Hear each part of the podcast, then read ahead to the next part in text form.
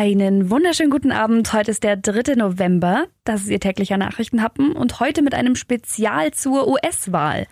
Heute wird in den USA der neue Präsident gewählt und gerade eben um 18 Uhr unserer Zeit haben an der Ostküste die ersten Wahllokale aufgemacht. Dass die Wahl nicht genauso funktioniert wie in Deutschland, das wissen die meisten. Aber wie eigentlich genau? Alles, was Sie wissen müssen, erfahren Sie jetzt von mir. Der Nachrichtenhappen mit Lara von Dohlen. Ich habe es gerade eben schon gesagt, die ersten Wahllokale haben jetzt geöffnet. Da ist aber schon der erste zeitliche Knackpunkt. Die letzten Wahllokale schließen nämlich wegen der immensen Zeitverschiebung in den USA erst morgen früh um sieben unserer Zeit. Nämlich auf den Aleuten, das sind Inseln zwischen Alaska und Russland. Aber um 7 Uhr morgens, da steht das Ergebnis wahrscheinlich noch nicht fest. Dazu müsste es schon ziemlich eindeutig sein. Viele Amerikaner haben dieses Jahr per Briefwahl gewählt. Da liegt aber schon wieder so ein bisschen die Krux. In vielen Staaten dürfen die Briefwahlscheine vor dem Wahltag nämlich überhaupt nicht geöffnet werden. Und der Poststempel zählt. Es können also noch in den nächsten zehn Tagen Briefe ankommen, die dann auch noch ausgezählt werden müssen. Und haha, richtig offiziell wird das Ergebnis sowieso erst am 6. Januar. Aber warum? Das Wort sagt Ihnen wahrscheinlich was. Wahlmänner. Die entscheiden in den USA alles und es gibt insgesamt genau 538. Und bestimmt werden sie danach, wie viele Menschen in einem Bundesstaat leben. Zum Beispiel hat Kalifornien 55 Wahlmänner, also über 10 Prozent von allen. Alaska oder Montana haben nur jeweils drei Wahlmänner, obwohl sie so klein auch nicht sind. Da leben nur weniger Menschen. Das klingt auf den ersten Blick super übersichtlich. Die Bevölkerung wird auf viel weniger Entscheider heruntergebrochen. So richtig stimmt es aber nicht. Jeder Amerikaner ab 18 darf wählen. Es gibt ein paar Einschränkungen, dazu kommen wir aber später.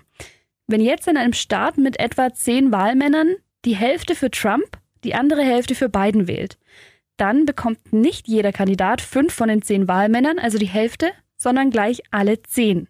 Das bedeutet, insgesamt kann ein Präsident im ganzen Land weniger Stimmen von echten Menschen bekommen. Er gewinnt die Wahl, wenn er mindestens 270 Wahlmänner hat. Und so hat Trump seine erste Wahl 2016 auch schon gewonnen. Er hatte eigentlich 2,8 Millionen Stimmen weniger als Hillary Clinton, aber in den bevölkerungsreicheren Staaten mehr als sie. Allerdings sind die Wahlleute in vielen Bundesstaaten nicht gesetzlich dazu verpflichtet, dem Votum der Wähler zu folgen. Bis also im Dezember die Wahlmänner dann mit ihren heruntergebrochenen Ergebnissen zusammenkommen und nochmal wählen, ist das Ergebnis eigentlich nicht offiziell, Ausrechnen kann man es aber natürlich tendenziell schon. Und am 20. Januar wird dann der neu gewählte Präsident ins Amt eingeführt und zieht ins Weiße Haus. Jetzt gibt's aber noch Einschränkungen, die die Wahl in den USA stark beeinflussen können. Wählen dürfen nur die Personen ab 18 Jahren, die sich registriert haben und nicht im Gefängnis sitzen. Wie und wann man nach einer Gefängnisstrafe wieder wählen darf, ist von Staat zu Staat sehr unterschiedlich und ist oft mit hohen Auflagen verbunden, auch finanziell. Davon betroffen sind vor allem Minderheiten, aber auch von anderen Maßnahmen. Zum Beispiel werden in Gegenden mit mehr Afroamerikanern oder Latinos Wahllokale geschlossen. Außerdem muss sich jeder Bürger zur Wahl registrieren. Laut Schätzungen haben aber 11 Prozent aller US-Amerikaner gar keinen Ausweis. In manchen Staaten braucht man aber genau den, um sich überhaupt zur Wahl registrieren lassen zu können. Und während in manchen Staaten auch eine Kreditkarte gilt, braucht man in anderen sogar eine Geburtsurkunde.